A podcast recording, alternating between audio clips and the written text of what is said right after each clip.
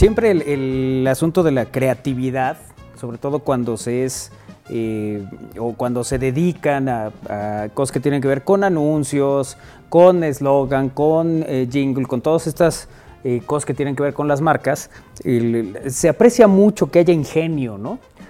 Algunos de estos casos son incluso hasta divertidos, más allá de que se te quede una frase y tal, por la, la, conjunción a veces de, de elementos se vuelven muy interesantes. Y cómo puedes aprovechar un nombre de un famoso eh, para de alguna manera ligarlo y pues promocionar aquello que estás eh, haciendo. Es, es el caso eh, de uno de, los, eh, de las notas más curiosas que hemos visto en este espacio y tiene que ver con algunos establecimientos que han tomado nombres de famosos, que eso es muy curioso. No, eh, digamos que no son referencias directas, pero al final terminas ligándolos, por supuesto, ¿no? Eh, a la hora de ponerle nombre a un comercio, muchas personas se inspiran en famosos. Son nombres de empresas sorprendentes que evidentemente sacan una sonrisa en una galería que les estaremos compartiendo. Y, y bueno, esta primera me parece que es el determinante en el recorrido porque se trata de un gimnasio que lleva por nombre Jim Morrison. Yobo. Ah, está, qué bonito. Suena igual que Jim Morrison, quien aparece en el logo del gimnasio, aparece ahí su rostro, eh, pero el gimnasio es el, el gimnasio Morrison, el Jim Morrison. El Jim Morrison. Oye, sí, ¿de dónde sale la creatividad, verdad? Así como que han de haber puesto el gimnasio. ¿Qué, ¿Cómo le ponemos? con si han de haber estado escuchando alguna Sí. rola de Jim Morrison? Este del Jim Morrison. Claro, porque al final, mira nada más qué chulada, para los que nos ven en estamosalario.com, ahí dice Morrison en grande y como suelen escribir en los gimnasios, Sí. la G, Y y M, Jim de gimnasio, pero acompañado de un Morrison, lo cual ya tiene todo el sentido del mundo. Sí, mientras realmente no lo tome este real así, ¿no? Porque qué tal que lo busca así en YouTube. Pues eso no de ¿Cómo estarán las inscripciones en el Jim rola. Morrison? ¿No? El, bueno, este, este es uno de los, eh, de los que evidentemente pues llaman la atención. el- por, por eso, por la creatividad, por decir, pues es mi gimnasio, ¿cómo se va a llamar mi gym? Pues que sea el Jim Morrison. Pero este no se queda atrás. Hay una bonita, el bonito juego de palabras. Eh, este, este producto es originario de Chile. Y esta miel eh, lleva por nombre, es la miel Gibson. La miel Gibson. Pásame la miel Gibson. Tu arma mortal. Oye, imagínate llegar al súper y, disculpe, ¿tiene miel Gibson?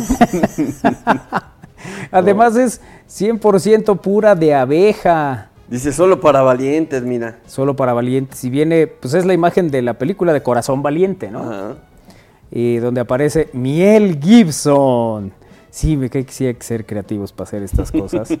El, eh, que bueno, no deja de ser curioso, pero bueno, se, se- el- de alguna manera toman esta imagen, que seguro eso el, se puede eh, pelear de manera legal, sobre todo por el uso de la imagen, pero que la miel se llame Gibson no tiene falla alguna. Sí, pero sí, más por la, la imagen, ¿no? Pero sí, el nombre, pues, pues ni modo, pues ahí puede haber muchos apellidos Gibson, ¿no? Pero el, el ponerle miel Gibson y con la, con la imagen de Mel Gibson. Claro. Oye, vámonos a la siguiente, eh, que el- vamos a compartir con ustedes. Y se trata de eh, un negocio que se llama Clean is Good. Yo, Entonces, evidentemente, suena muy parecido a Clean is Good. no es la del Valenciano. Y No bueno, es pues este, el, significado de este negocio, pues es, evidentemente, limpiar es bueno. Mira. Clean is good. Is good. Es una lavandería Eh, que puede usted eh, llevar a su ropa. ¿A dónde vas? A Clean is Good. ¿no? Bonito sitio eh, donde puedes dejar eh, tu, tu ropa perfectamente limpia. Eh, ¿Dónde sí. lavas tu ropa? Pues en el good. Qué cosa. ¿Y qué me dices de el Paul McCartney? Es una carnicería argentina que llegó hasta el mismísimo Paul McCartney y es, eh, como ustedes saben, pues, vegetariano, no consume carne, pero lejos de enojarse le pareció muy divertida la idea de que una carnicería se llame Paul McCartney. Paul McCartney. ¿Dónde compras tu? Oye, ahí darán calendario con de Paul McCartney. De- sí, con frases motivacionales. O su bolsa para el mandado de Paul McCartney. La, la carne número uno en calidad. Esta carnicería el que se encuentra, por cierto, pues en una esquina. Según vemos en la imagen, en la fotografía, esta carnicería que se encuentra en Argentina. Ese es otro de los, eh, de los negocios inspirados eh, pues en nombres de eh, pues estos personajes famosos que al final, bueno, pues tienen este, este referente. ¿Y qué me dices de Kevin Bacon? Es una hamburguesería que no necesita mucha explicación, incluso tiene un dibujo del actor de Hollywood. Eh, pero bueno, pues es este sitio que eh, se dedica a hacer hamburguesas y que se llama Kevin Bacon. Kevin Bacon. El mismísimo Kevin Tocino. El Kevin Tocino, Mira. como puede usted ver. Kevin Bacon. ¿Qué tan recomendable será? ¿Qué tan buena se ve? No lo sé, a veces parece que eh, tienen que parecer unos enormes monstruos las hamburguesas para eh, pegar, ¿no? Sí, aunque luego te las cosas y se desparramen todas, ya nada más muerdas el pan. Sí, terminas con eso, ¿no? Esta es una maravilla. Es Red Hot Chile, Chili Fletes. ¿Qué obo? Es- es- hace fletes. Es fan, una. es fan de la banda californiana y aparece con su letrero de Red Hot Chili Fletes. Si hablo a Red Hot Chili Fletes es que quiero cambiar un mueble de ubicación. Ay, ay, ay, ay, ay. Bueno, tenemos también el otro sitio que lleva por nombre el Pool Fiction. Ahora, Sí, sí, es para aplaudir este, este lugar. No es Pulp Fiction, sino es, es Pool. El- una obra maestra de Tarantino que aparece también en este lugar para aquello del bicho. el pool del billar. El pool del billar, exactamente.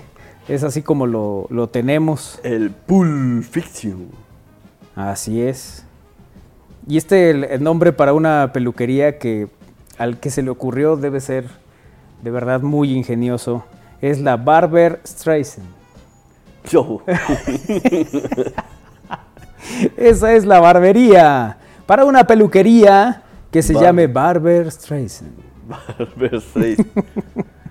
Voy al Barber Streisand a que me despunten. Ay, ay, ay. Bueno, pues así, así hay varios eh, que, que, pues uno va eh, encontrando. Al, al- al- mira, por ejemplo, este es muy curioso también. El- una marca de hielo que se llama el Yellow Submarine. Ahora, Yellow Submarine. el hielo submarine. Ay, y sí, viene la bolsa de hielo y dice ahí en Igual amarillo enorme. a los Beatles en caricatura, ¿no? Ajá. Que así era la de.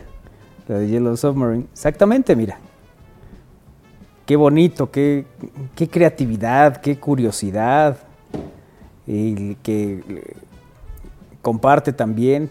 Otro, otro que el, pues vende una limonada que se llama John Lemon. John Lemon. Voy a- tengo sed, voy al John Lemon. John Lemon, que además viene con un limón y los tradicionales lentes, las, las gafas que usaba John Lennon, con esta bebida John Lemon. Al John Lemon. Ay, esto está muy divertido. A ver. El Jurassic Pan. El Jurassic Pan. Vete al Jurassic Pan por unas conchas y un. Así es una panadería y repostería que lleva por nombre Jurassic Pan. Evidentemente con el logo totalmente fusilado de la película, Ah, sí. pero en lugar- en lugar de Park dice Jurassic Pan. Es un bello lugar donde puede usted comprar el, pues todo lo que requiera de, de- de panadería. Eh, está el Larry Plotter, Larry Plotter. que ahí hay impresiones, plotter, internet y demás, y se llama Larry Plotter. Es un lugar muy bonito. eh, Oye, que con esta inspiración. De hecho, también no, no me acuerdo dónde vi uno que se- una marisquería que se llamaba Ricky Marlin. Ay, vamos al buffet del Va- Ricky Marlin. a- o a la- eh, había también otro, el Brad Pizza. El Brad Pizza, Sí, claro. el Ricky Marlin, sí está con... Sí, el- pero eso, eso, eh, insisto, deja el, pues digamos la invitación para que vaya uno pensando en los posibles nombres a partir de estos famosos Sí. y cómo algunos los han utilizado de, de una manera verdaderamente magistral, ¿no? El, el- el Jurassic, Jurassic Park me parece que es una maravilla, el John Lemon, el, el Yellow Submarine. ay, ay, ay. Sí, la miel Gibson. La miel Gibson, ese es memorable. El Robert Redford, que el- en este caso el, el- el Robert Redford son obras, reformas y rehabilitación de fachadas. Y se llama Robert Redford. El Robert Redford. Y tiene así su camionetita con el logo correspondiente. Digo, Sí, no- porque hacen toda la mercadotecnia. Sí, sí, aparte sí. del- del- de su logo, ¿no? Sí, eh, ¿qué, me dices. ¿qué me dices de la parrilla de paso Stranger Grill? Stranger. Grill. Oye, sí, yo apenas vi una que se llamaba, una unas carnitas que se llamaban Stranger Pigs.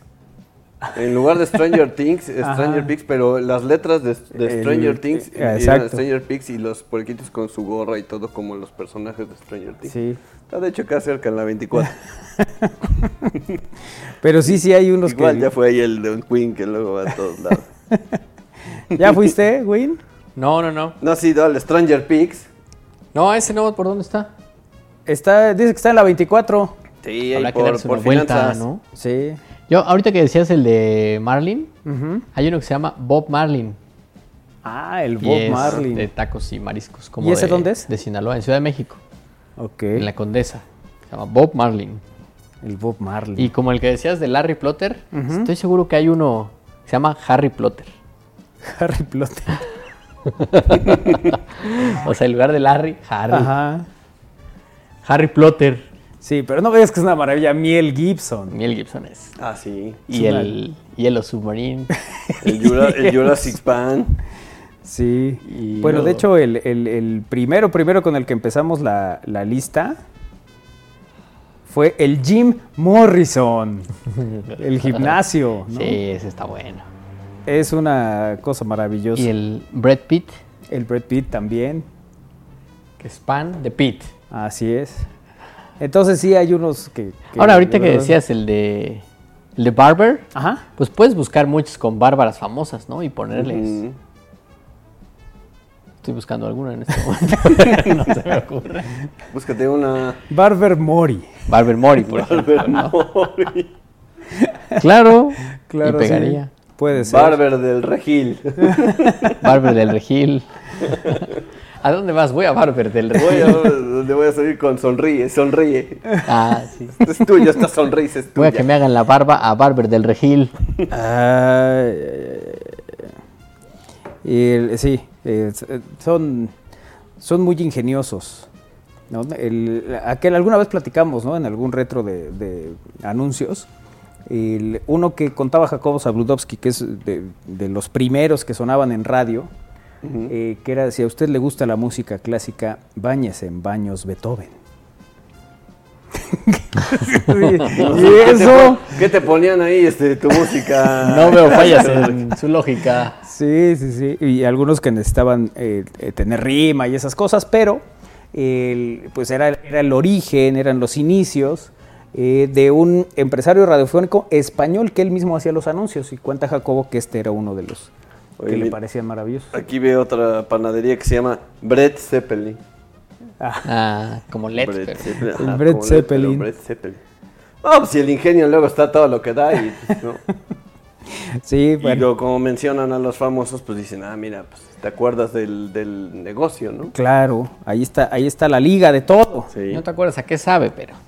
sí, no. Así es. Bueno, pues hay algunos, algunos nombres eh, eh, curiosos de estos ejercicios que hace a veces la gente para ponerle eh, nombre a sus establecimientos y que eh, pues se prestan para el- la diversión de los que pues ahí lo vean, ¿no? Oye, ¿qué onda con este repartidor? Oye, sí, un este repartidor de pizza que, bueno, yo creo que su profe de trigonometría estaría bien orgulloso de él.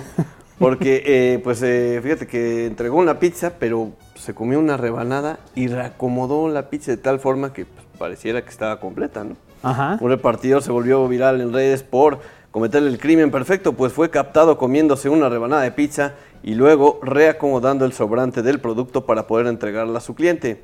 Fue a través de la plataforma TikTok donde se compartió el video en el cual se puede observar al sujeto sentado en su motocicleta con la pizza que presuntamente debía entregar y comiendo una rebanada en plena vía pública. Pues dijo, ¿sabes qué? Ya me chilla la tripa. Yo creo que no digo, pues, bah, ¿quién Un se va a dar pedacito, cuenta? no se va a dar cuenta. pedacito, Además es de la que me gusta, de Pepelonia, de haber dicho.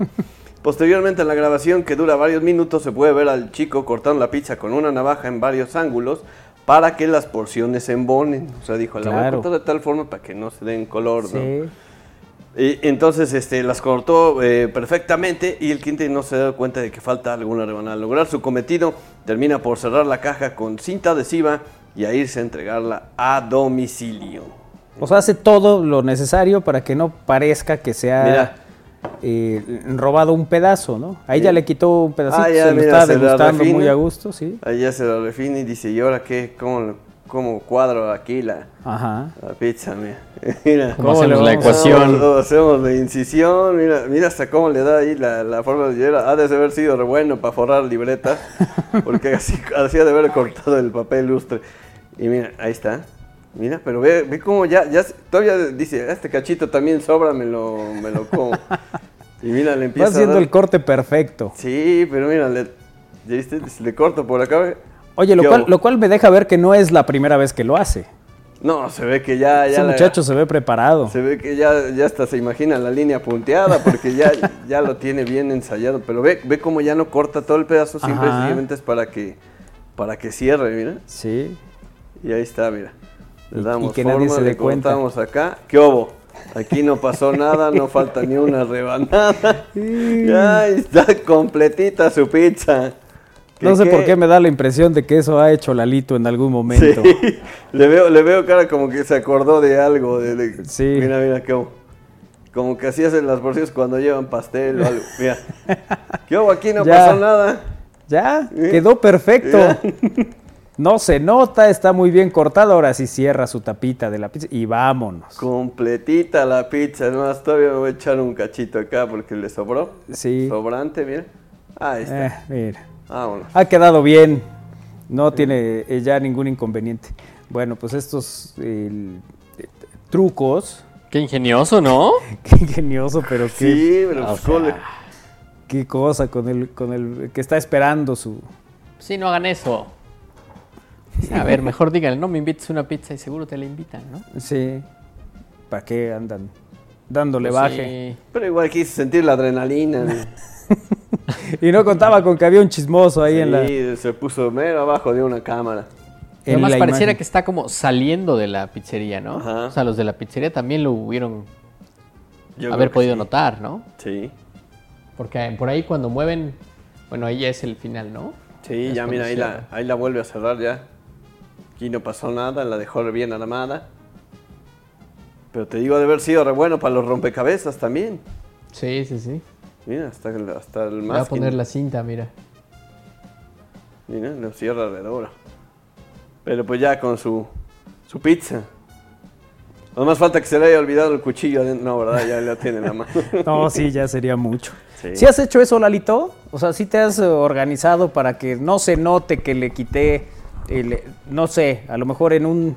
el- ¿qué, qué puede ser? El- puede ser un pastel de estos que luego son como un panqué, Ajá. ¿no? Que le cortas una rebanada y luego vuelves a juntar las, los extremos para que no parezca que te llevaste algo. No, la verdad es que yo no, eh, no cuento con las habilidades de este muchacho porque sí se necesita bastante ingenio, ¿no? Sí. Herramientas, llevaba todas las herramientas, llevaba el cuchillo, el, el masking como para que aquí no pasó nada, ¿no? Sí. Pero no, no, la verdad es que yo no, no, no tengo ese, No tienes esa habilidad.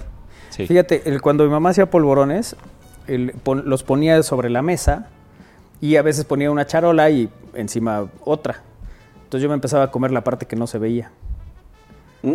Y, y- y si de repente ya me pasaba, pues nomás le giraba el papelito y volvía a quedar como si nada. Ya el asunto era cuando tenía que envolver algunos, pues ya no estaban completos. Pero luego va teniendo uno sus debilidades, ¿no?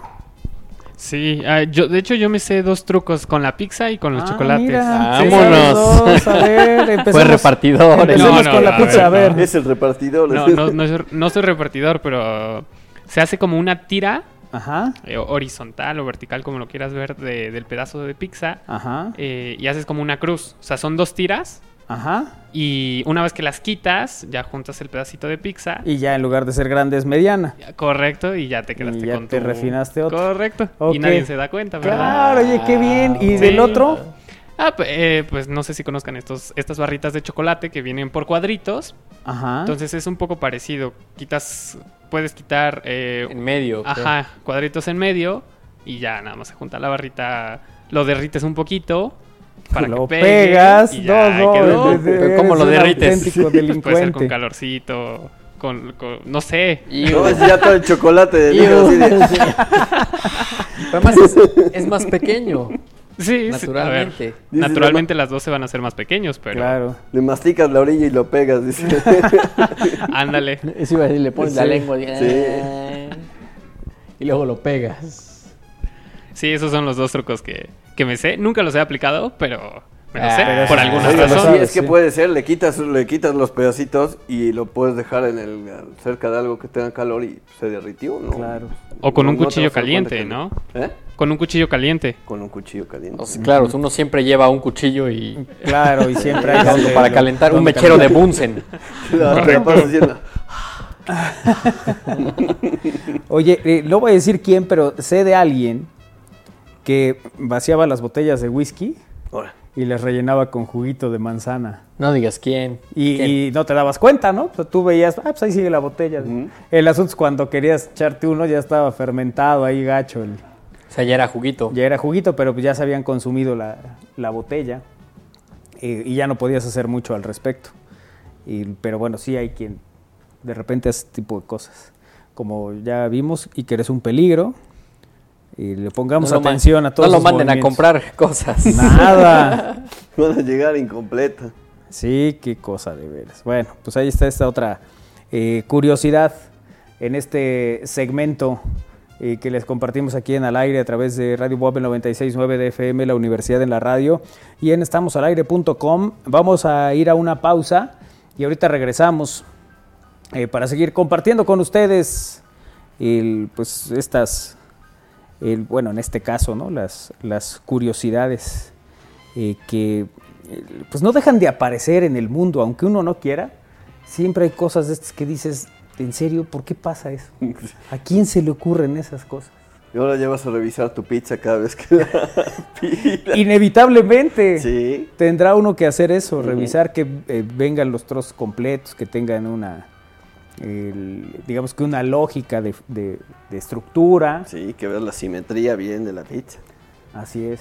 Sí, porque hay otras cosas que es mucho más sencillo, ¿no? O sea, una hamburguesa, pues la levantas, comes el tocino, la vuelves a cerrar y ya. Sí. No pasa gran cosa. El- pero en este caso, pues sí ahí queda muy delimitado. Así que bueno, pues ahí está. Hacemos una pausa, regresamos.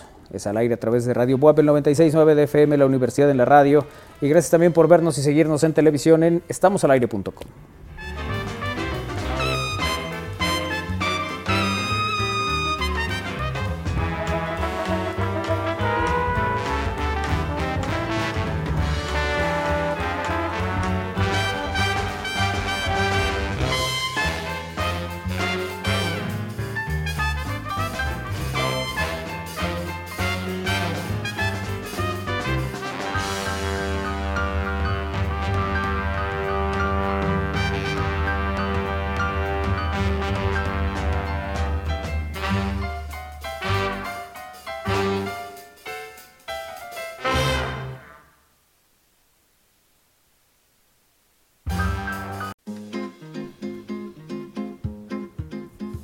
Una historia breve. A estos dos personajes que vamos a ver en la siguiente sección los conocimos en la cumbre Tajín, por ahí del 2011, 12 habrá sido. Y bueno, pues ellos estaban encargados de recibir a los medios y tal para las transmisiones. Y cuando nosotros hicimos transmisiones desde allá, ahí tuvimos la oportunidad de conocer a Tony Flores y a Iván Calderón.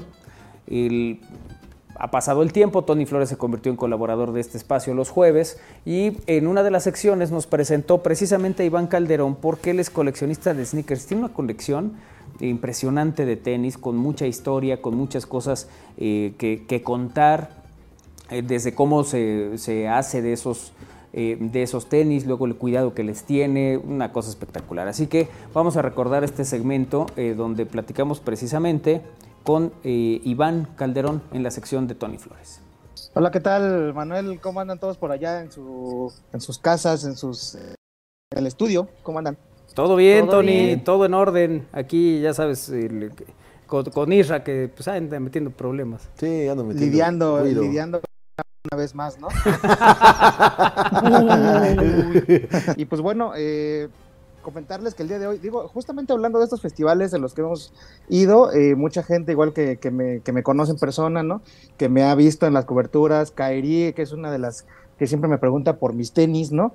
Eh, oye, que ¿dónde consigues tu tenis? Oye, que los tenis, oye, pues bueno, ya desde hace un tiempo, también en este programa ya hemos abierto espacio para este evento Sneaker Fever, ¿no? Que cada año se hace acá en Ciudad de México. Y pues bueno, también eh, eh, hablando sobre esta, pues justamente, ¿no? Sobre esta fiebre de los tenis, que seguramente muchos, eh, de, muchas de las personas que nos están viendo y escuchando, habrán visto, ¿no? Que en recientes años hay una fiebre totalmente inusual, hasta cierto punto retorcida también en torno a los tenis. Y yo antes, antes de pasar con nuestro invitado rapidísimo, les quiero, les quiero enseñar aquí un- unos, unos parcitos para la gente que nos está viendo, ¿no? Como eh, eh, este tipo de tenis, ¿no? O este tipo de, de- de sneakers, bueno, que, que anteriormente no se veían tanto y que ahora, pues bueno, este, son como eh, colaboraciones especiales, ediciones especiales, ¿no? Para, para la gente que nos está viendo en, en estamosalegre.com y en las redes sociales.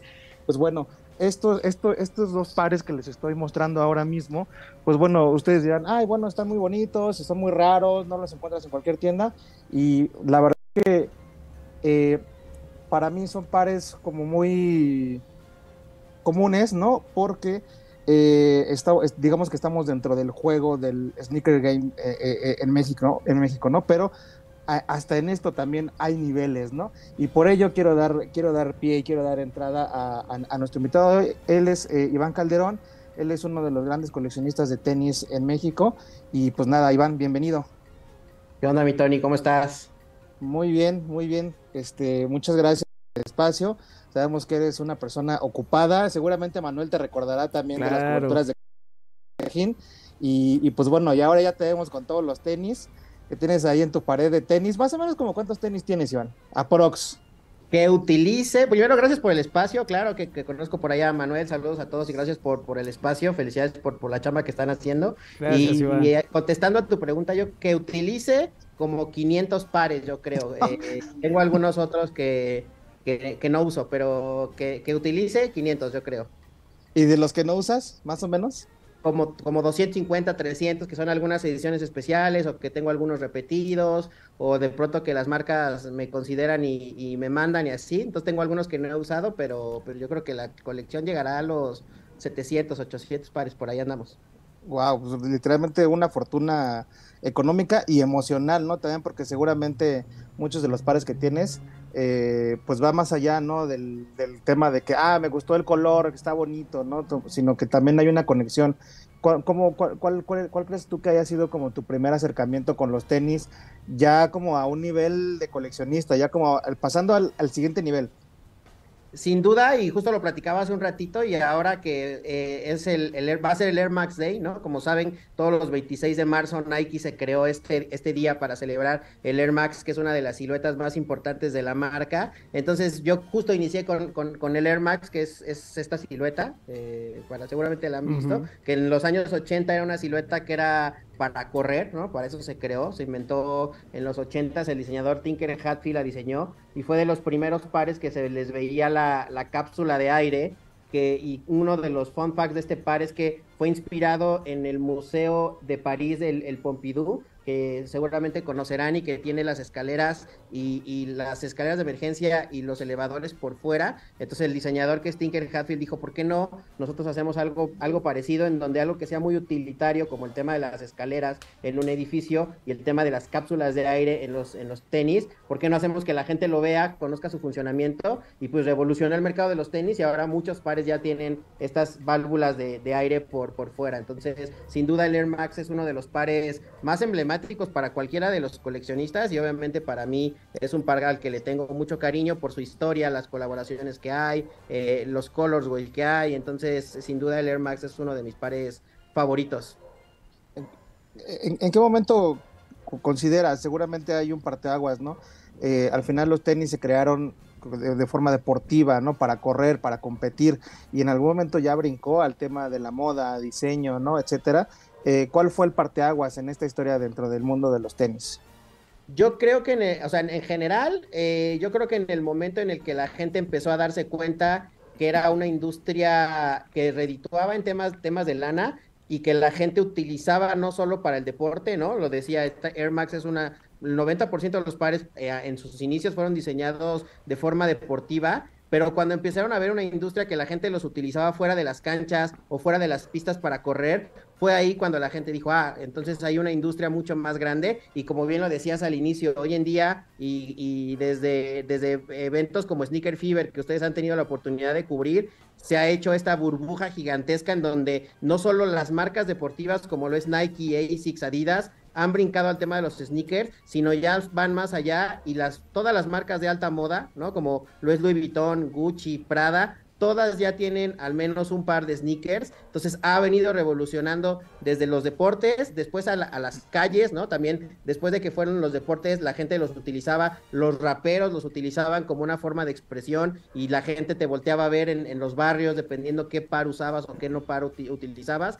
entonces, y ya después brincó a la, a la, a la gama alta o a la moda, ¿no? Aquí tengo un, ejemplo muy claro. Es un par trainer que pues parecería muy deportivo, pero es de la marca eh, francesa Louis Vuitton en colaboración con Yayoi Kusama, que es una artista japonesa bastante reconocida. Entonces ya empezamos a ver estos brincos, no solo en el tema deportivo, sino en marcas de alto lujo o, o de alto renombre que hacen sus pares de sneakers e invitan a artistas en donde eh, aparentemente tendrían una relación no tan cercana un artista como Kusama con el mundo del streetwear o de los tenis y hacen colaboraciones de este tipo. Entonces, creo yo, y, y, y como bien lo, lo, lo, comentabas al inicio, pues ya es una cultura que, que, ha reventado, ha explotado la burbuja y pues todos los entusiastas de los tenisillos como yo desde antes, pues estamos muy felices con el tema.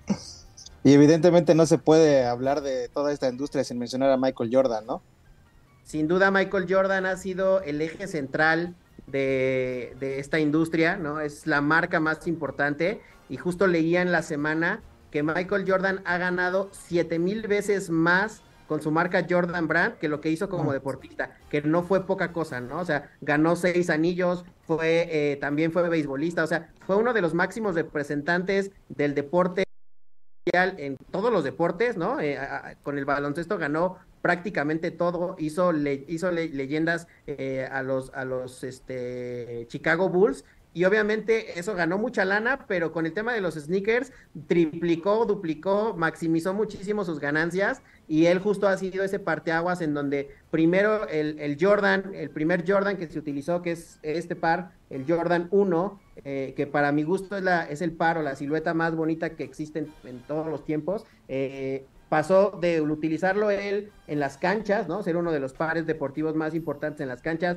ganó algunos anillos con este par, después brincó a la patineta por ser un, par bastante versátil y bastante barato en los ochentas, lo utilizaban los skates, después a la, a la, gente al streetwear y ahora lo hemos visto con pares como, como, como Louis Vuitton o como Dior haciendo colaboraciones con este mismo par. Entonces Jordan ha sido ese eje central de toda la historia de los tenis y continúa, ¿no? Sigue estando ahí presente. De pronto el par que él utilizó en, en, en la serie de, de, Last Dance, el que utilizó dando todas las entrevistas, se agotó en dos horas. Entonces sigue siendo un fenómeno. Su hijo ya se dedica a eso, tiene una tienda muy importante que se llama Trophy Room Entonces el legado de Jordan sin duda para todos eh, ha sido muy importante, su majestad no solo lo que hizo en el deporte, sino también en la industria de los sneakers.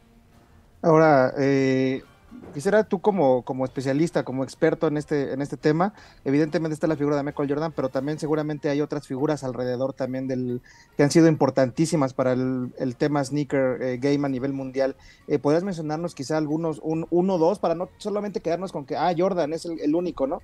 Seguramente hay muchos más, ¿no? ¿Podrás compartirnos algunos de estos nombres? Sí, cada, cada generación, yo creo que ha, ha habido algunos de los geniecillos que han marcado época, eh, sin duda en lo deportivo, pero para no tocar otra vez el tema deportivo, yo me iría al tema musical, ¿no? El tema musical siempre ha estado muy de la mano con el tema de la industria, del- en, en general del diseño y de la moda. Eh, los raperos fueron los primeros que empezaron a utilizar estos tenis fuera de las canchas. Ron DMC con los Superstar eh, de Adidas fueron, la- fueron los primeros artistas firmados por una marca deportiva y la gente decía, ¿por qué están firmando a unos raperos que están en la calle, que no utilizan agujetas? Eh, ¿Y por qué los firman? Y al final del día terminaron haciendo una canción legendaria que se llama My Adidas. Entonces creo que ellos fueron el parteaguas. Y luego ya en las nuevas generaciones, pues obviamente no podemos hablar del tema de los sneakers y de la industria de los tenis sin hablar de Kanye West, ¿no? Aunque ahorita eh, está como bastante cancelado y ha tenido declaraciones muy desafortunadas. A nivel personal, creo que es, sin duda un legado el que ha dejado con su marca Yeezy de la mano de Adidas y ahora que se salió con Yeezy también Adidas después de creo que 70 años es el único año en el que ha, en el que ha eh, marcado o ha, o ha declarado pérdida porque se dejaron de vender los Yeezys entonces Kanye West sin duda es uno de los de los máximos representantes de, del tema de los sneakers. Y obviamente más recientemente Travis Scott no este rapero eh, que ha también roto cualquier cantidad de récords en el tema musical par que, par que saca y diseño que saca, este es uno de ellos, del Air Max de Travis Scott, se agota en segundos, la gente lo quiere, tiene altos precios de reventa, entonces yo creo que me quedaría con, con ellos como, como representantes. Obviamente hablar de Virgil Abloh, que, que es el diseñador, bueno, fue el diseñador para Louis Vuitton hombres durante mucho tiempo hasta, hasta que perdió la batalla del cáncer el año pasado, eh, pero también es uno de los diseñadores más importantes de sneakers y logró justo él, yo a Virgil lo- le reconozco el que haya sido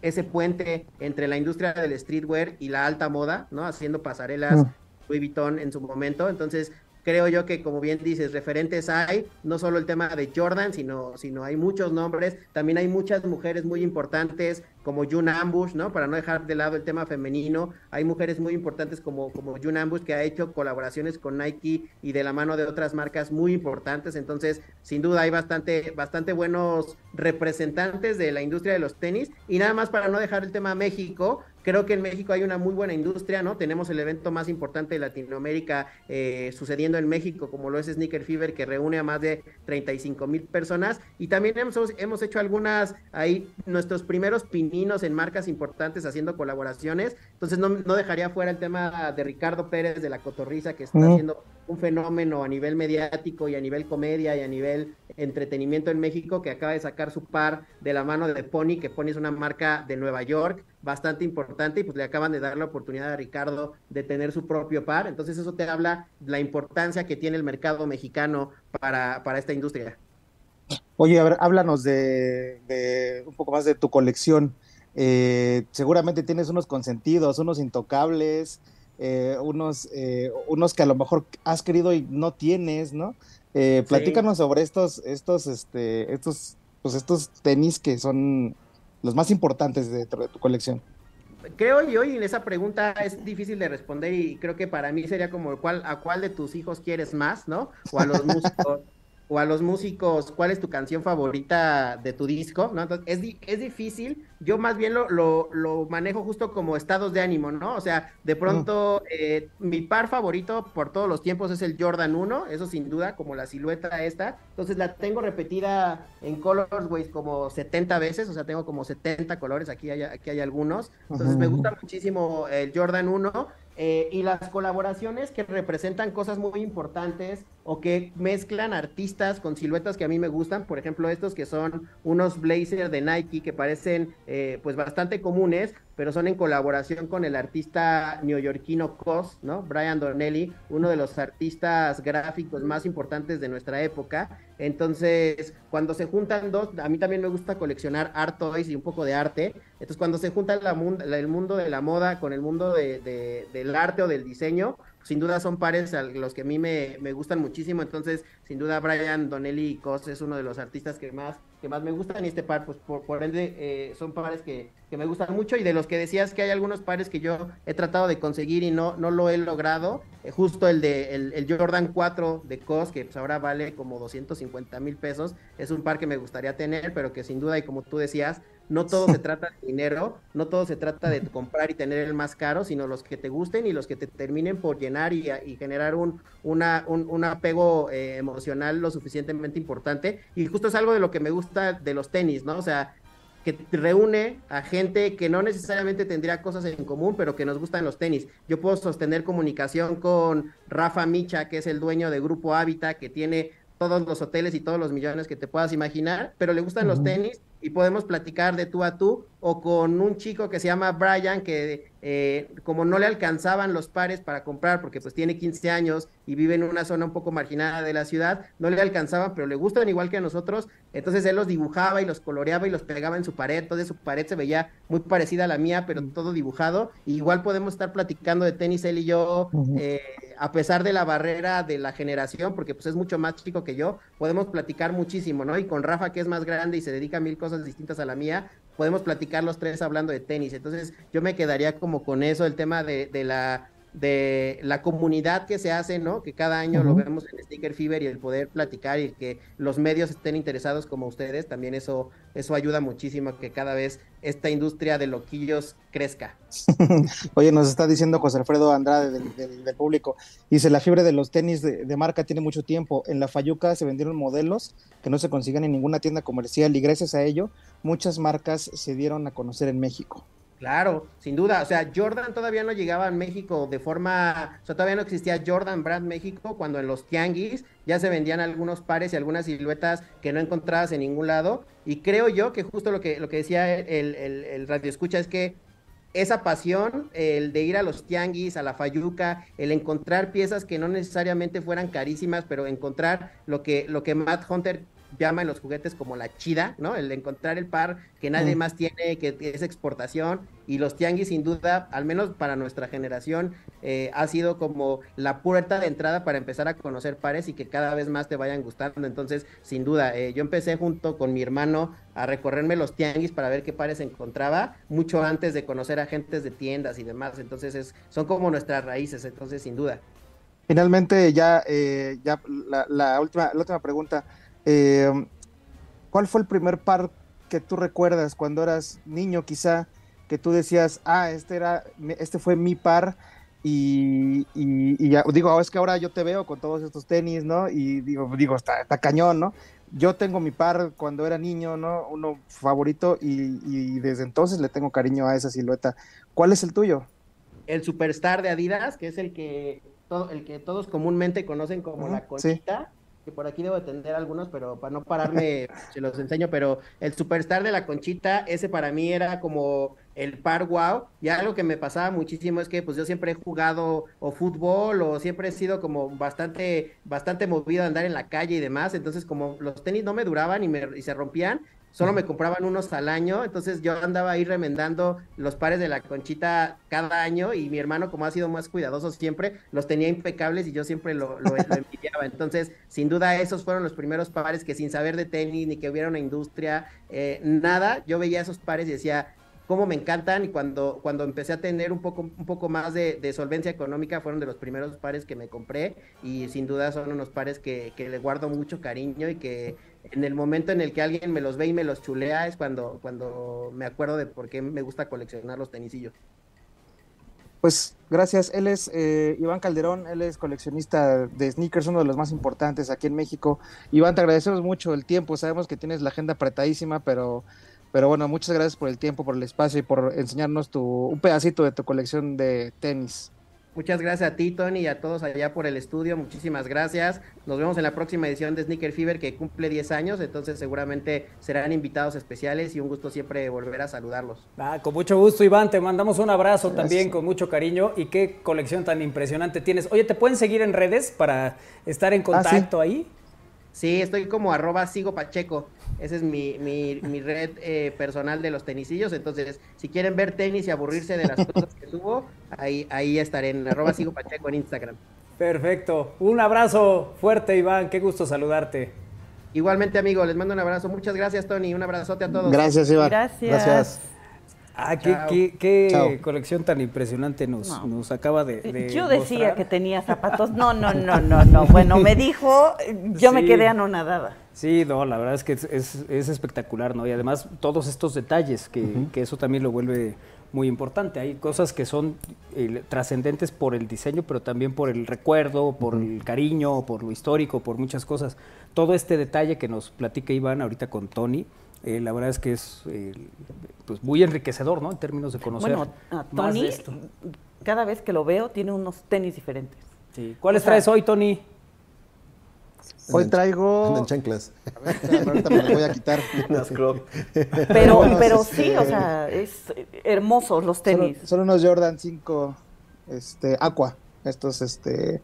Pues normalitos, o sea. eh. Normalitos, o sea. No Normalitos. son como los de, no son como los de Iván Calderón, Ajá. pero este me gusta, digo, la verdad es que él, él porque te, te tiene, se tiene también mil contactos y además este es un entusiasta de que busca aquí, busca allá, ¿no? Este, yo eh, no, todavía no puedo hacer, darme el chance de hacer eso, pero seguramente si sigo en este maldito camino voy a terminar ahí también. ¿Cuántos, ¿Cuántos pares tienes, Tony? Más o menos como 40. Mira, yo O sea, también, pero, yo, pues, de- O sea, en Kairi me decían las coberturas, ¿no? Que tienes un buen, yo decía, pues no, no son tantos, ¿no? Porque evidentemente había hablado ya con Iván y con, con- aparte es con Iván y sus amigos, ¿no? Que tienen Ajá. también este un montón más que él, ¿no? Sí. Entonces, este, sí de pronto decía, bueno, 40 en comparación de eh, 500. Sí. sí, sí, sí. o sea, no es, no, no. Y esos son los que ¿no? no, o sea, los que usa diario, más la Ajá, colección, no Sí. bueno. O sea, 500 pares, por, ¿qué- Qué cu- cosa. ¿cuántos te pones Imagínate que como en la escuela, ¿no? Que, ay, traes nuevos y el Su- estrenón y le su- su- su rep- des- Sí. Yo eh, en la en- en- cuando iba en la secundaria, eh, mi, mi papá tuvo oportunidad de comprarme uno de esos tenis que tenían la, la valvulita. Ajá. Y puta, yo andaba así, pero como pavo real, ¿no? O sea, Volabas, ins- Tony, in- volabas con esos. Ajá. Y, y creo que desde entonces esos han sido mis, mis primeros tenis que yo les tuve mucho cariño, fueron unos, unos fila. No recuerdo el nombre exactamente del modelo, pero me acuerdo que eran unos fila. Yo soy, yo soy igual que Iván. Así como Iván busca y busca tenis, eh, yo soy igual, pero en ofertas. Busca zapatos y zapatos y zapatos. Ah, bueno. Sí, sí, oye, sí, qué no, cosa. no, qué hermosos tenis, de verdad. Hay tenis que ni, ni nos imaginamos que existen, ¿no? Y este, es. coloridos y, y todas las colaboraciones que nos, nos contaba. Dices, no, bueno, nomás unos. y carísimos, ¿verdad? Pero no, Tony, siempre nos traes muchas cosas interesantes. Qué bueno, qué bueno que les, que les gustó. Ya les debía esta, también yo quería, este, eh, ya, ya venía yo correteando Iván desde hacía varias semanas, porque sí tiene la agenda súper, súper apretada. Pero bueno, qué bueno que, que nos pudo dar ahí este, un, un tiempillo. Y ahora si viene Sneaker Fever, eh, a ver si podemos hacer algo para Órale. que ahí veamos ya realmente los tenis duros, ¿no? O sea, de- que valen medio millón de pesos, ¿no? Este, en exhibición. Eh, es una industria interminable, la verdad es una industria muy, muy cañón, ha crecido muchísimo. Sí, Bueno, pues tú, tú nos dices si nos lanzamos a hacer algo allá. ¿cómo no? Seguro, seguro que sí, Cómo no. Muy bien, querido Tony, te mandamos un abrazo con mucho cariño. seguro que sí, les mando un abrazo, yo los voy a extrañar mucho más y pues nada, gracias, nos vemos y nos escuchamos el próximo jueves. Hasta la próxima.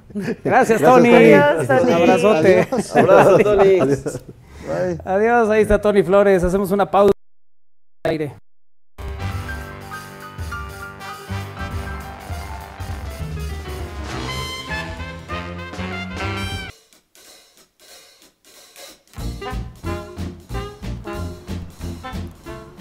Es momento de iniciar este jueves retro para todos ustedes.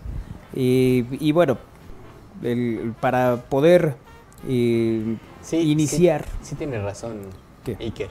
¿Qué? O sea, empiezas con es momento de iniciar el retro y nadie dice ¡Woo! Cierto. Ya. Segunda Sí, toma, vamos por a favor. repetirlo Segunda toma. nuevamente, Segunda sí, toma. por favor. Segunda toma, por favor. Segunda Corre en 3, 2, 1. Bueno, pues es momento de iniciar el jueves retro para todos ustedes.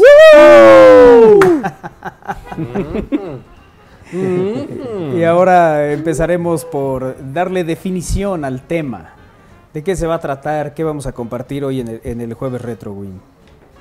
Eh, tú defínelo y yo leo la definición. Ok, el retro de hoy eh, está dedicado a los villanos. A los villanos. Sí. Que según la RAE, villano, adjetivo, vecino o habitador del estado llano en una villa o aldea.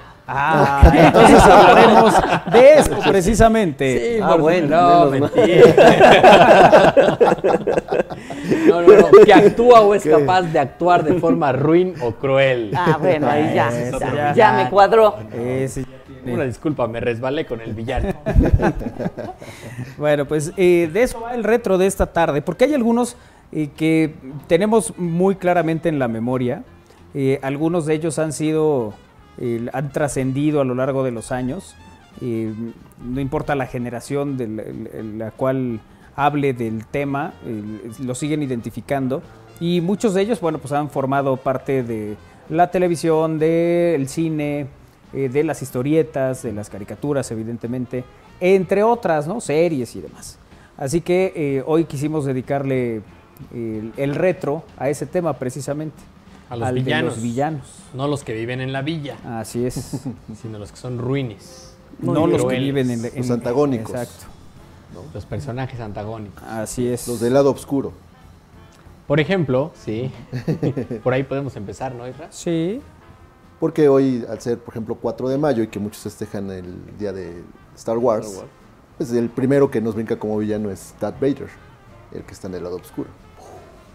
Aquí Que antes, somos- que antes era bueno, ¿no? Y que ¿Sí? des- y después ya se convierte en el malo de la, en el malo de la película, literal. Así es.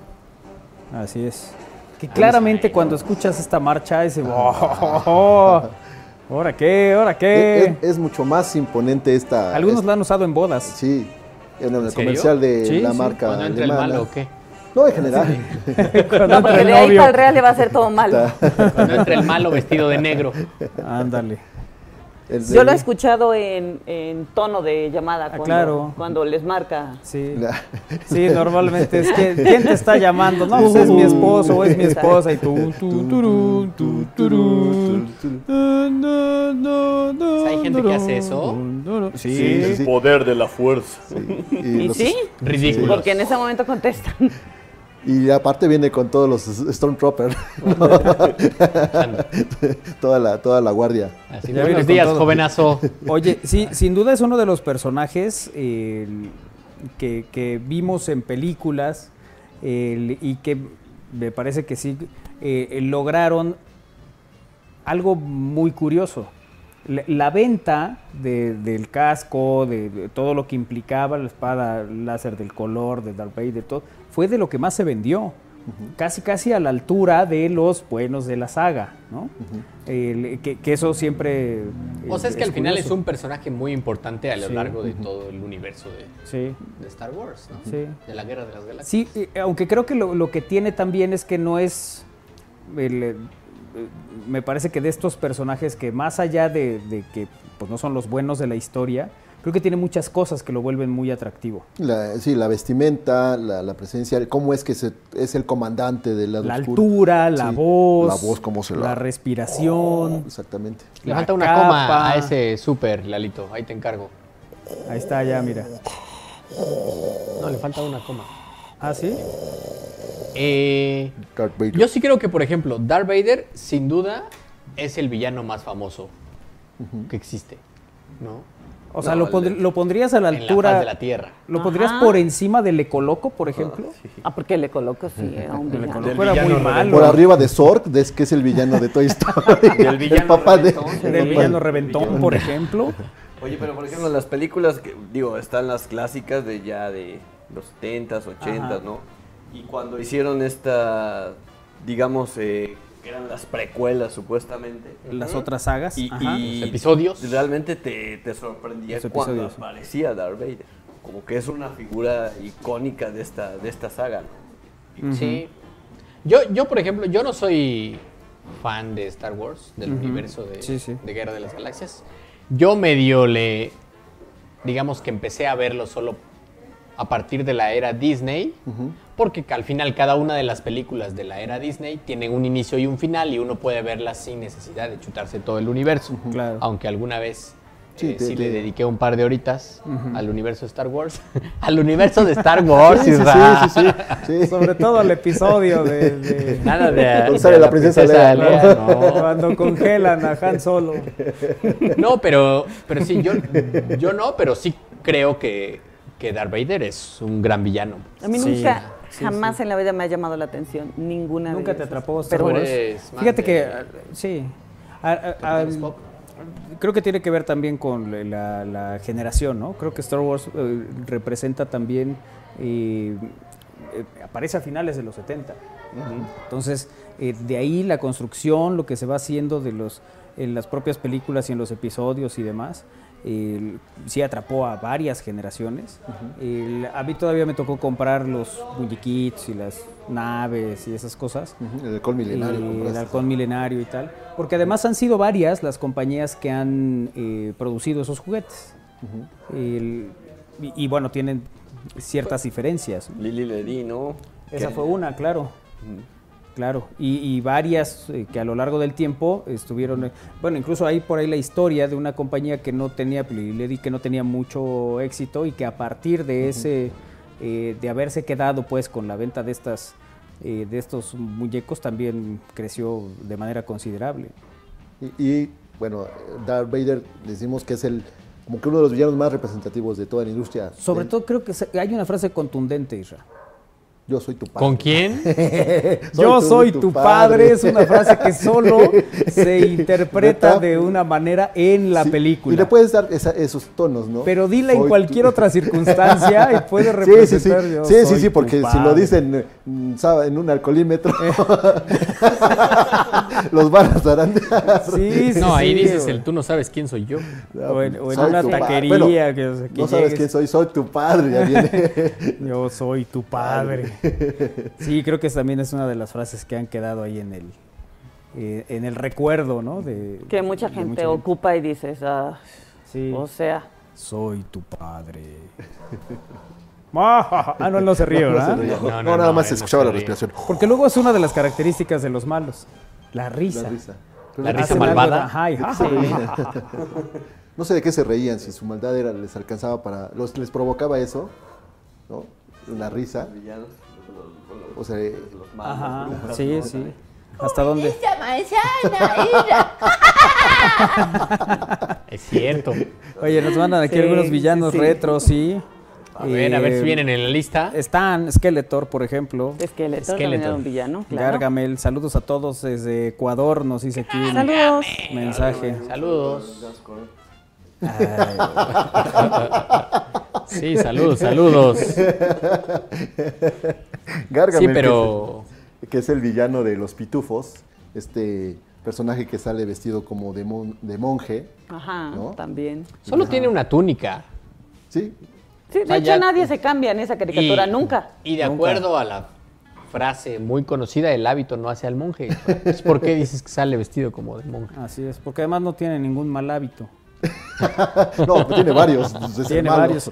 Ahí están los pitufos eh, con el- estas eh, características. El gato. Los suspiritos azules. Los suspiritos azules. Eh, el gato Azrael. De, de Gargamel, Azrael, exactamente. Que de ahí el apodo de Isra, ya nos contó alguna vez. Por eso me dicen gato. También me dicen en distintos, en distintos tonos también. Yo pensé que por los ojos, Israel. No, también, no, no, no, no es por el, por el gato de, de Gargamel, porque me dicen, Azrael. es mi apodo, Azrael, Azrael. Israel. Sí, es que cuando estaba en su apogeo los pitufos, pues, que en 82, 83, pues en la primaria ves que te ponen un apodo y con ese te queda prácticamente O toda sea, en tu vida. primaria no eran creativos, pues, ¿no? No, ve- veían las caricaturas. Claro. Eran niños. De ahí Inocentes. tomaban. Oye, pero a ver, eh, Gargamel tenía, además de el- el- esta obsesión por acabar con los, con los pitufos, me parece que el gato de repente también determinaba cosas importantes. Por ejemplo, Los, El- el- claramente el gato lo veía así con cara de, no Estás vas loco". a poder. sí, sí, sí. no, era, era, eh, no era un cómplice No a era su ciegas, aliado, ¿no? pues. No era su aliado. Sí, sí. pero Tenía- estamos hablando de los villanos. Sí, sí. ¿No? Eh, que bueno, Azrael era el que normalmente decía dónde estaba, ¿no? Iba ahí de chismosito.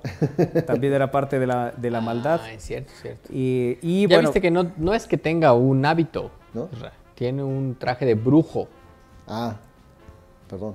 que es Así es. distinto. Le faltó nada más el gorro. No, no, pues tiene es la capucha que tiene así ahí. es. Oye, eh, ¿todos conocemos un, una persona que se parezca a Gargamel? Sí. sí. Sí, ¿no? Todos tenemos. eh. Don Nico, el de Son- la tienda. Son, son de esos que invariablemente encuentras. Sí. Bueno, pues ahí está Gargamel. ya voy para allá. ya anda cerquita. Ya anda cerquita. Y Gargamel, que era eh, parte de el- pues esta caricatura de los pitufos, que he de decir que el, el disco de los pitufos sí lo tuve y nunca vi que saliera en ningún Es eh, que disco. no, es que no lo disco, no sí. hiciste el ritual de ponerlo hacia atrás. Ah, había que ponerlo, Reproducirlo. reproducirlo al revés. Sí. Ese era el asunto. Sí. Permítame. los- ¿Por qué no sé? Yo te voy a decir, en la, en la primaria decían, no, si quemas el disco de los pitufos sale un demonio. No, y, el- te cobraban vida los Evidentemente muñecos. yo no iba a quemar. Evidentemente yo no tenía pensado quemar un disco Claro. para ver si salía algo. Filósofo. Sí. sí. Oigan. Filósofo me caía muy mal. Sí, era como que. El lento. Así como decir que así. Al, al, al, ¿qué? Al grano, ¿cómo le dijiste al güey? No, o sea, Seguro lo que vas. hongos. Vivían en honguitos. Por Sí. eso, ¿no? Vivían en honguitos los pitufos. Permítame disculparme con Isra. Sí. Gargamel sí era un monje.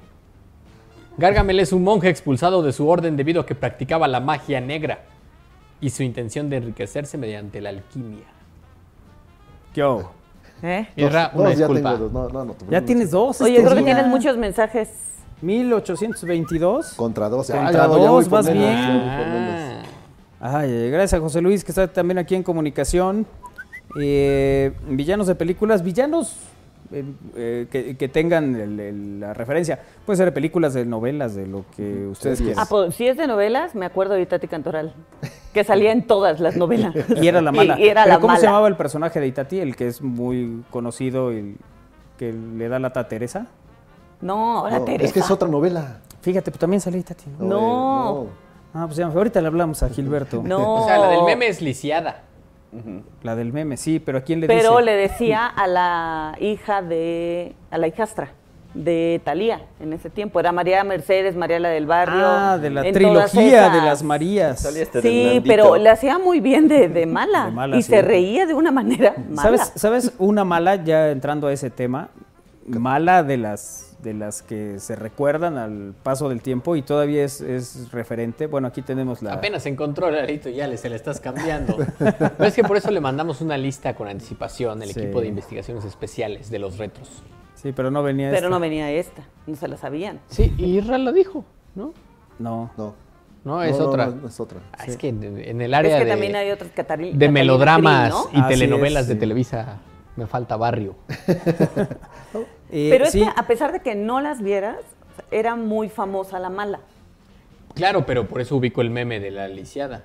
Sí. Ajá. O el que va a mencionar Manolo. Sí. Sí, sí, o sea, sí, es. Claro, sí, los terminó Pero no ubicando, ubico no, no por ver la novela, el sino por el- claro. lo que sucedía alrededor. Eh, esta sigue siendo referencia de Gilberto Brenes, por ejemplo. Él sí de repente dice, es mala como Catalina Krill. ¿no? Que ese personaje eh, también fue eh, muy, muy famoso en una época, con ciertas características. La primera era que usaba un par. ¿No? Sí, lo personificaba María, María Rubio. María Rubio, sí. Eh, este personaje que salía en la novela de Cuna de Lobos. La, la mamá que no quería que el hijo se casara con, con alguien de, que no era de su linaje prácticamente. Claro. Ay, qué feo mira que nada sean más. así. Ya desde ahí era mala. Era mala, exactamente. O sea, digamos que cuando Yo nunca vi esa sale. novela, no. ¿No? Pero ubicas a, a Catalina Krill, ¿no? Sí, Ah, sí es lo que hay, ubico, claro. hay un audio de, de Itati Cantoral cantando La Guadalupe. Ah, Es "La cierto, güey, en Guadalupe". un- Cuando está poseída, ¿no? Parece, sí. Oye, Gaby Montero dice, ay, Win, qué ocurrencias, excelente tarde. Eh, nos dice Gaby Montero. Y Mac Beatriz dice, no se olviden de Catalina Krill Sí, en Cuna de Lobos. sí, que además Cuna de Lobos eh, tuvo 170 capítulos. Mantuvo en vilo a las familias mexicanas durante su transmisión Eh. en el 86, cuando todo el mundo veía la televisión abierta. Yo tenía un añito. Así es. Así es, Catalina Krill, casada con Carlos Larios, quería asegurar a cualquier precio que el hijo de los dos, Alejandro, fuera el único heredero del imperio farmacéutico llamado Larcril. Y así, de- ah, este es el audio, mira. Eh, y así eh, dejar fuera al primer hijo de su esposo, José Carlos. Por ello, a lo largo de los episodios la vemos urdir mentira tras mentira, envenenar a su esposo, manipular a sus familiares, robar niños, eh, quitar vidas a diestra y siniestra. La villana, magistralmente interpretada por María Rubio, dio vida a este personaje, eh, cruel e hipócrita. Fíjate la definición. Cruel, cruel e hipócrita. Catalina se caracterizaba por usar un parche en el ojo como parte del engaño a todos los que la rodeaban, pues no había nada malo con su vista. No, no era pa- ¡Ah! ¡Oh! ¡Me entero! ¿En serio no había nada malo con su vista? En un Solo final- lo usaba por... Pues si no era el ojo de vidrio. Así es. En un final memorable, Catalina, al tratar de eliminar a José Carlos, pierde a su hijo Alejandro ante el dolor de haberle provocado el- el- la muerte. Decide acabar con su propia vida. Y es, esa telenovela llegó a récords de rating, de audiencia muy grande en México. En el 87, el productor de Cuna de Lobos, Carlos Telles, ganó el premio eh, que se daba a la misma televisora a través de su revista. Eh, a la mejor telenovela del año, la actriz se llevó el galardón a la mejor villana, y, eh, pero nunca volvió a interpretar un personaje así de memorable, aunque después actuó en otras producciones como Imperio de Cristal, Salomé y otras. Eh, este, el- eh, esta, esta telenovela, eh, con todas estas historias, además la característica era el que el parche. era del color de su vestido, de la misma No, tela. eso iba a decir, el parche no era negro, ¿por qué yo lo ubico con el parche negro? No, no, Porque si, era si encuentras, claro, si encuentras un vestido verde, bueno, viene el parche verde. Si trae florecitas, el parche trae. Imagínate ser tan mala que tengas que ponerte un parche para parecer más mala. Más mala, Y luego sí. combinarlo con tu vestido. Bueno, Sí. una mala, no tan mala, Rubí. Era mala. Rubí era mala, pero pues era la vida misma la que la llevaba a ser Pero así. era, era mala. O sea, Rubí era una telenovela colombiana, de- ¿no? No. No sé, aquí la, aquí la vimos Aquí, eh, eh, interpretada esta- por... Bárbara Mori. Bárbara Esta hombre que sale en la... Esta- Esta Bárbara hombre. Mori. ¿Rubí no era una telenovela colombiana? No. No. Bueno, que yo ¿Estamos sepa, no, no lo sé. Bárbara Mori y después la hizo este... No, este... Mira, ahí está. Esta, dice. Esta hombre. Esta hombre. O sea, pero Rubí era la protagonista mala. Era la protagonista y la hacía de mala, muy mala, muy manipuladora Ajá. para poderse quedar con lo que quería. O sea, la villana era la protagonista. Ándale. Es una cosa muy bonita. Igual que Teresa. Era Por mala. ejemplo. No hay risa de villano más aterradora que la de Enrique Rocha en Serafín. ¿Cómo se reía Enrique Rocha en No me Serafín? acuerdo. Nos dice eh, Marju- Novela noventera, ¿no? O dos milera. 2000 era, ¿no? Debe ser Serafín, que era infantil. Debe ser. Sí, no, pues les quedó mal también, pero sí lo ubico. ¿eh? Laura Zapata. En Rosa Salvaje. Ah, Laura Zapata, claro. Ay, Wolf Rubinsky, claro. Wolf Rubinsky era un actor que casi en todas las películas de Tintán era el malo. Era el que se enfrentaba, era el que era un abusivo. Claro, Tintán siempre ganaba, pues. Él y Frankenstein, el luchador. Claro, sí, sí. Saludos chicos, excelente jueves. Uno de los villanos que me marcó fue Federico Cantú. A ver, Ah, sí. ¿de cuál? Muchachitas. De Con muchachitas. sus coches de control remoto ahí. Alejandro Camacho. Sí, esos coches de control Alejandro remoto eran la onda, dice J. Valencia. Claro, porque él así eh, terminaba con sus, con sus víctimas. Llegaba el cochecito de control remoto y en lo que decían, ¿qué, qué, qué bolas? Los Fíjate. echaba. Sí, sí, sí. Oye, de las de la, cuando las tres luceros, ¿no? María Paula. Ah, Mala, sí. con la ceja, ¿no? Uy, nos dicen varios de la lista aquí, mira. Ah, mira, este es un bonito momento. En un poderosísimo y elegante Atlantic, Sí, es Atlántico. que era el- un Corsar, alguno de esos, ¿no? O el Spirit. Mira, ahí bajaba el Ah, está el cochecito. cochecito. ¿Y ¿Qué el cochecito era el asesino o qué? Sí, sí, ahí es como donde el auto venía. increíble control bomba. remoto. Además, ¿Eh? eh, llegabas a su oficina y tenía todos sus cochecitos, pero nadie sospechaba de Ajá, sí, sí. Y mira, ahí ponía el... Que eh, según recuerdo, el auto en el que se movían las muchachitas era un Shadow. Ah, de Convertible. Así es. Mira, ahí va, ahí va siguiendo el cochecito. Se, fue, se metió debajo de los pies de Armando. Ya nos quitaron el video. Eh, fíjate, nos dicen aquí de, va- de varios. De hecho, ese es un Shadow. ese es el Spirit. Al Spirit. Pero mira, ahí lleva el control. Va viendo en qué momento se va a quebrar al Palazuelos. que en esa época decían que era igualito a, a Luismi. Y desde entonces ya Acapulco era de él. Ya se va peinando todavía ¿Eh? el- Va echando estilo. Y el carrito va más rápido que el Spirit. Para que O vean sea, ustedes esa es la, una la escena producción. muy... Es una escena Pero que te causaba dejó terror. marcado a J. Valencia, Pues así es- que déjalo en paz. Nunca se Va, compró. Mira, mira, no nomás. ser posible, va en tráfico. Pero son Va lo- un cochecito que... O sea, ¿has visto alguna novela mexicana que no sea exagerada y así? Mira, hasta en el alto. Exacto. Ah, digo. Ya se detuvo un coche, ya se detuvo el otro, y a la distancia va a decir a la una, a la one, a la two, a la one, two, three. Como ¡Pum! decía la pájara Peggy, mira, ahí se coloca el vehículo. Y el otro con toda su O galanura. sea, tenía todo fríamente calculado. sí, ¿qué? sí. Es ahí, mira, eh, eh, ya lo colocó.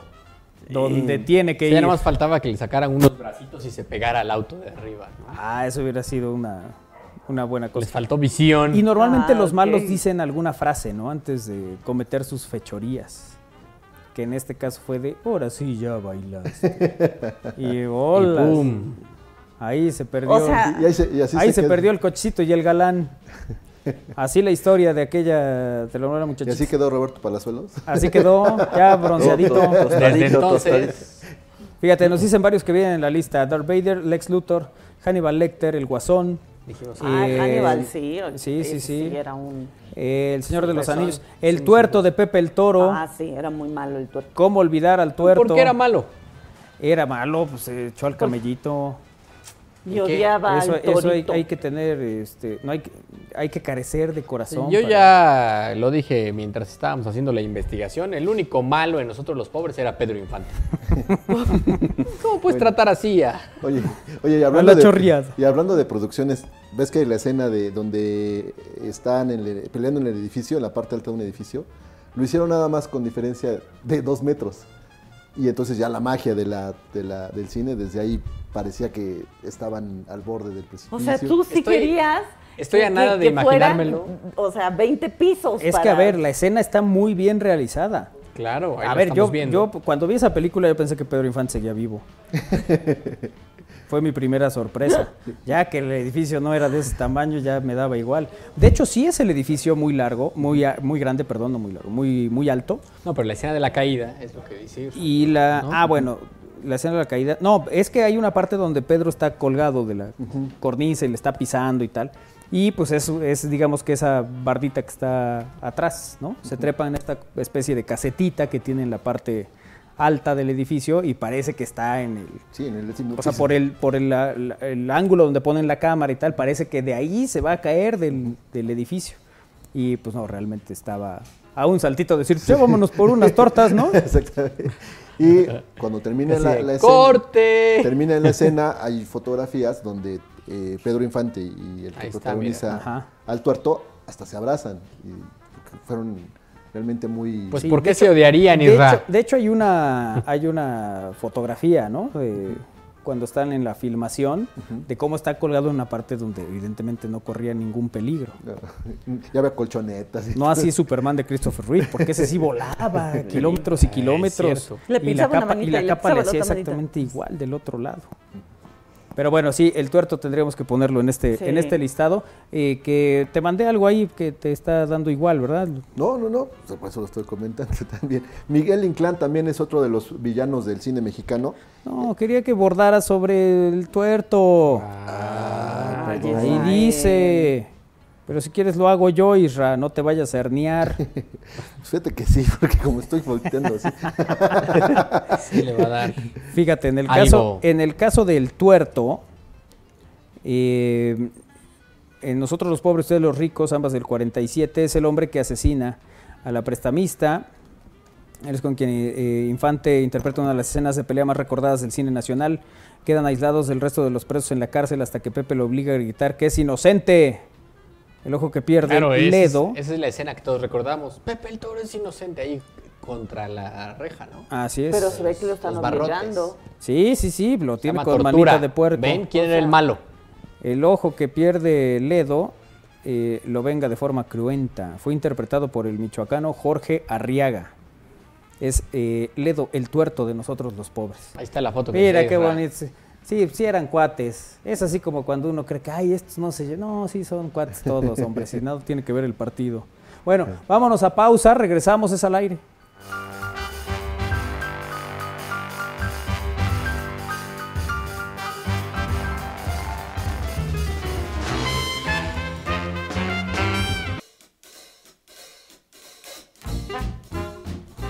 Oye, ahorita que estábamos con el tuerto en el corte, y Estabas con el puerto en el corte. Cuéntanos más. no, pues se espantó Israel y se fue. Ya mejor me, Dijo que ya me voy porque ya me dio miedo este tema. No, miedo. espérate. ¿Sabes Ayúdalo con el tuerto. ¿Sabes quién faltó en nosotros los pobres? Don Pilar. Don Pilar.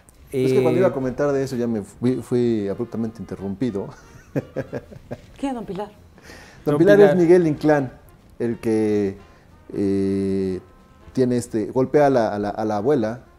de- Es el padrastro marihuano de la chorreada. Ah, no. El interés amoroso del personaje de Pedro Infante. Bueno, pues Don Pilar es eh, por quien llevan a la cárcel a Pepe y él es eh, quien al no poder borrarse el recuerdo de la mirada de la madre, ¿no se acuerdan que está en una Sí, silla de ruedas y no cierto, habla y nomás mueve los ojos? dinero. Ajá.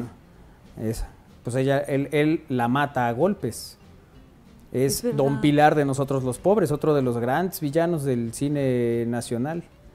Y eso que no hemos llegado a Paco, el cinturita de Salón México. Yo creo que tengo que sentarme a ver la saga de No, Nosotros los Pobres. fíjate que esa, esa es una de las películas que vi de niño y que cuando la vi de adulto sí fue, qué, qué cosa esa escena, qué crueldad. Yo creo que, o sea, yo tengo como algunas escenas claras, pero no recuerdo haberla visto así completita. Ajá. Bueno, si un día te tomas el tiempo de verla, sí vas a... O sea, si creen que vale la pena, me la echo. Sí, yo creo que sí, sí, sí. pues es parte me voy a sentar a ver, del- a ver la saga completa. del cine O sea, mexicano. sí recuerdo cosas como te cortaste tu pelo, chachita. Ah, esa es le muy regala una peineta. Así es. Pero bueno, sigamos con los tu villanos. reloj. Sí. Ah, y le compró una, una, Una cadena, ¿no? Una cadena, correa, claro. ¿no? Sí, es cierto, es cierto. Sí, para que vean como cuando uno quiere, pues, no necesariamente se dan las cosas. ¿no? Chachita se corta el pelo para comprarle la cadena para el reloj y el otro vende el reloj para comprarle las peinetas a Chachita. Entonces, la, Ahí todos son malos, claramente. la historia gráfica de la vida amorosa de Villanos. Por más que uno le eche ganas, no. Ya, Isra, ya vete, por favor. Sigue opinando desde No allá sin irse. bebidas refrescantes. Mañana, Ah, mañana. mañana. Mañana Bueno. será otro día. Oye, gracias a los que están participando con nosotros, compartiéndonos a los villanos. Eh, saludos a todos, dice Juan Carlos Olmos. Saludos, Juan Carlos. Eh, dice, bueno, Catarina Krill, claro. Muchas gracias eh, también por estar en contacto con nosotros. Déjame ver cuáles otros hay de los que nos han El enviado. guasón. Eh, el guasón, claro, sí, sí, sí. Bueno, todos los de Batman, ¿no? El pingüino, Sí, el acertijo. Sí. No sé si el guasón era menos malo que el La pingüino. hiedra venenosa. Es que, a ver, todos eran malos, todos tenían objetivos, eh, digamos que nada positivos para el, el- el Ciudad Gótica, aunque algunos tenían razones y que luego uno descubría que pues, sí eran de cierto peso.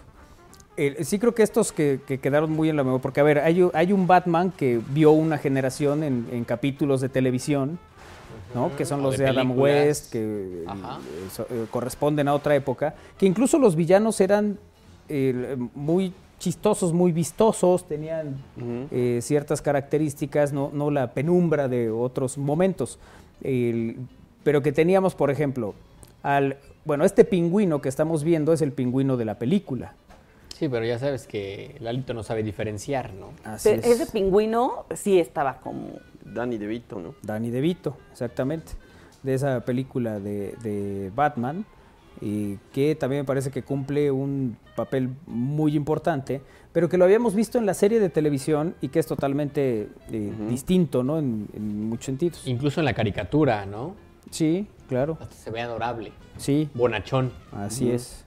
Así es que creo que el de la serie esta, del, de, de esta que estamos Es la que escuchando, estamos escuchando, claro. Y- Yo, yo vi la serie, bueno, lo comentamos ya en algunos programas anteriores, pero uno no sabía que había temporadas y que había una progresión. Sí. Yo recuerdo haber visto capítulos sueltos de esta serie. Y sí, es cierto que este guasón era otra cosa. Y sí tenían esta característica que de, de al término del episodio, eh, te decía, ¿qué pasará con Batman? ¿Qué sucederá? ¿Será que puede salvarse de las garras del pingüino? ¿Será que saldrá con la hiedra durante dos semanas? ¿No? O sea, te es dejaba otro todas las... villano. Otro villano. Así La es. Spider-Man también tiene sus villanos, el, el- Doctor Octopus, ¿no? Ajá. El Duende Verde. Duende Verde. El. Habíamos dicho el que, el que va surfeando en el hielo. Ese es de Spider-Man, ¿no? Mm, no, Porque ah, el sí, que congela sí, todo es el de Batman. Sí, Ajá, El Doctor Ajá. Frío, ¿no? ajá, así es. sí, también. Eh, el Capitán Frío, nos dice José Capitán Luis, el acertijo. El acertijo es de Eh, Batman. Ajá. El- a ¿Qué? ver, No, ahorita que mencionabas esto de, a ver, cada quien se queda como con, con sus villanos. Sí. Y yo, por ejemplo, el guasón que recuerdo es de la primera película que voy a ver al cine, que es el Batman de Tim Burton, que es este guasón... Michael Keaton. Digo, ah, bueno, Michael Keaton y es este Jack Nicholson. Jack, Jack Nicholson, Nicholson. Es, el, es el guasón, ajá. Que es el de esa película. Sí. Digo, después identifico que era el guasón en las caricaturas, pero bueno, ahí es como... Sí, sí. Y bueno, y luego el Joker que ya vio todo el mundo, ¿no? eh, mucho más reciente, Ajá. ¿no? Pero es cierto que, a ver, a partir creo que de, de este universo que se crea de, de superhéroes, que Batman es de DC, eh, pues salen muchas, muchos villanos que se vuelven protagonistas en su propia película, como Harley Quinn también, el Joker, ¿quién más? Creo que la Hiedra tuvo su peli, ¿no? Bueno, Gatúbela. Gatúbela. Ajá, Gatúbela. Gatúbela tuvo su peli también, Sí, sí, sí. pero es ya más para acá, ¿no? Y era muy villano también. Sí. Y la Hiedra siempre se caracterizaba por ser seductora. Gatúbela también, ¿no? Gatúbela De hecho, también. Gatúbela en las últimas representaciones ya no es la villana, ya es la compañera de Batman, ¿no? Ujú. sí. Sí, hay Le dan sus casos. besitos y todo. Sí. Cuando era. cuando- eh, de hecho, en una película creo que. Y Gatúbela olvidan todo. Pues es que así funciona Pues la es que vida, así ¿no? es. Uno hay que darse besitos y olvidar. Pues sí, ¿para qué se Que es malo. uno con que ay tuyo? Nah. Nada, unos besitos y estamos. Ok. Imagínense si todo se arreglara a besitos. Estaría padre, ¿no? Estaría bien. Depende de la situación, pues sería la ubicación. ¿Del besito o del, o del lugar donde nos... Sigamos con los el lugar. ¿no? Ah, Sigamos. bueno. Vamos con otro bonito villano. ¿A cuál tenemos en pantalla, Lalito? Tú dinos, guíanos. Es que Lalito, no. Lalito descargó la lista de villanos completa. Clic derecho, descargar. Descargar, sí. Sí, pero esto ya, es, ya no es retro, Lalito. Estás yendo muy bueno, pero es cierto que ahí se dan sus besitos, miren. Ajá. Este es el Batman, el de anterior a Robert Pattinson. Es este, ¿no? Ese, ah, eh, Ben Affleck. no, es, No. este es Robert Pattinson. ¿no? ¿Este es el de Robert Pattinson? Sí. A ver, ¿cuál nos estás poniendo, Lalito? Tú que tienes un micrófono ahí a la mano. Nomás puso Batman. No, pues. Sí, creo que este es Robert Pattinson. ¿Sí? ¿Este es el de Robert Patti- Pattinson? A mí esas películas no me gustaban verlas porque eran muy obscuras. Sí. y como que y- no y se le entendía. O sea, sabes si no Que algunas- empapada en el tema, me- al- algunas en especial, ¿no? Tenían esa, esa característica. De hecho, eh, la, digamos que lo que distinguió también a la serie primera, a esta que decíamos de los 60 prácticamente, eh, pues era que era una serie muy colorida. y, y salían aquellos de pum, cuas, as, cuando se agarraban a golpes. Ah, y todas claro, y le cosas, ponían. Sí, sí, sí. Sí, que cuando lo veías de niño decías, órale, Batman. Y ahora la ves de grande y ya ves que es comedia, ¿no? Eh, prácticamente, Sí, ¿no? Porque sí. los tenían amarrados con unas Sí. cuerdas bien flojas. O en la película que... Claro, no- como los resortes de las calcetas de Saúl. Oye, o en la película que no sabes, no sabe dónde tirar la bomba, Batman, ¿no? Va a tirar y hay unos patitos, y va para el otro lado y hay unos cazándose, ¿no? Y entonces, Sí. eh, Sí, sí, o sí. cuando le echa al tiburón su repelente para tiburón. Siempre Es había un es batialgo. Es cierto. No, pero esta, esta característica que mencionas, que ahí también creo digo, es como ya más reciente. Creo que a partir de Tim Burton se vuelve oscuro y luego Nolan. Es mucho más, de la ¿no? noche es mucho más oscuro. Sí. Es que no, no sí. distinguías nada. Ustedes pues ya tenían más o menos las La historias, ¿no? De las películas, pero Imagínate, Kairi, que te, que te hubiera tocado con tu tele blanco y negro. No, no, hombre, pues no veían te enteras de Le, nada. le movías al contraste. Brillo. ya estabas.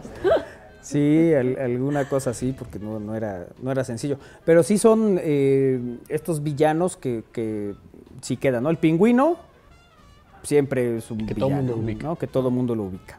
El caso de- del guasón, que es otro que todo el mundo ubica. Y el otro es el acertijo, Y el acertijo, sí. Que Yo- también aparecen en películas, en series, en En varias caricatura. Y yo, yo ubico mucho al acertijo de, de las caricaturas que veía cuando era pequeño. Oye, lo que era magistral era el doblaje al español.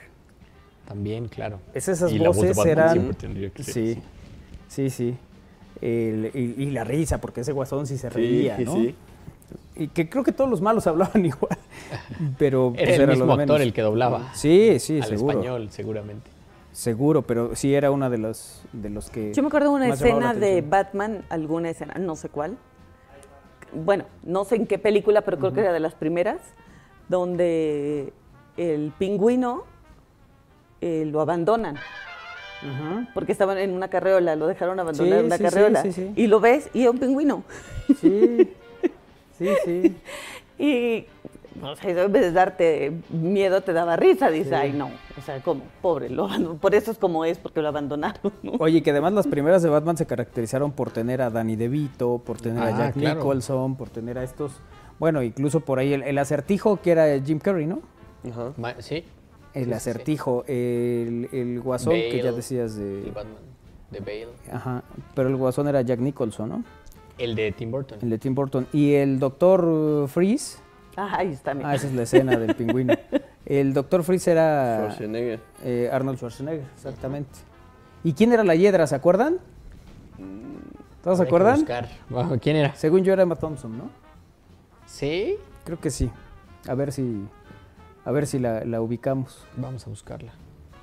El- bueno, pues esta Poison. serie de películas eh, de Batman. Mm, Oye, de Superman, ¿cuál era el villano? Lex Luthor. Lex Luthor siempre. Ese era el, el malvado, que además era un villano muy en las películas, estas que, que, eh, son también de los 80, y películas que hacía Alexander Solkine, donde salía el, el Superman que para esa generación fue el, el- el- la figura que tenemos en la memoria, eh, que era Christopher Reeve.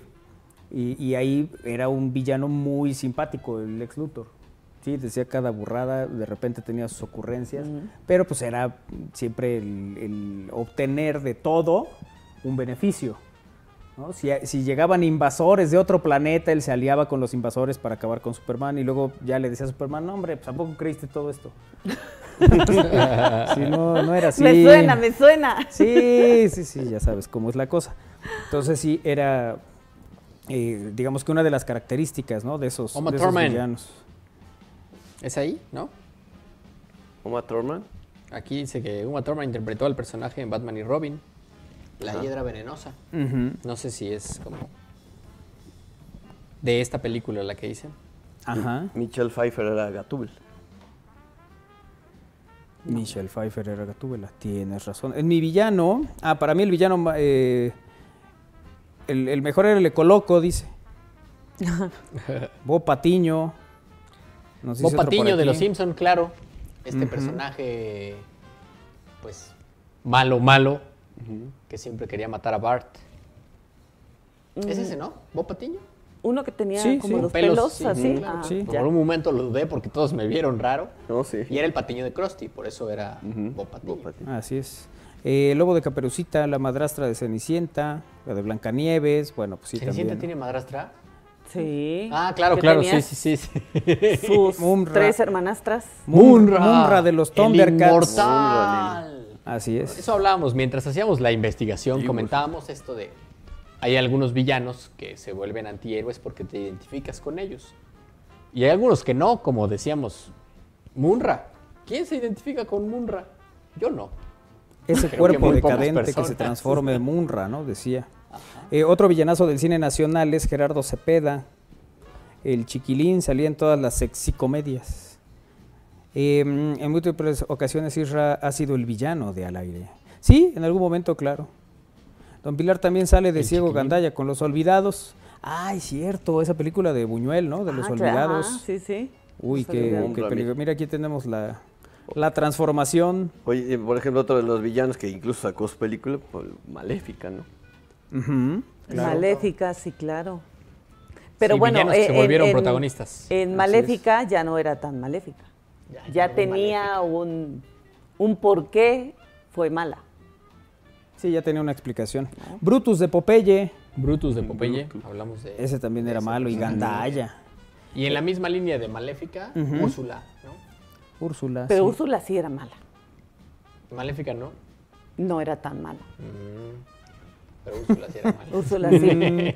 Cascarrabia es un villano de caricatura, nos dicen aquí. En el cómic, la Hiedra Venenosa el- tiene una novia que es eh, Harley Quinn, nos dice aquí. Otro mensaje. Imagínense a las dos villanas juntas. Yo sí me las puedo Sí, imaginar. de hecho yo sigo en este momento imaginándolas. Sí, Sí. Bueno, gracias a los que están en comunicación con nosotros en esta emisión Oye, de Al y Aire. mi Cruella, villano favorito, ese también podría ser un Cruella. villano.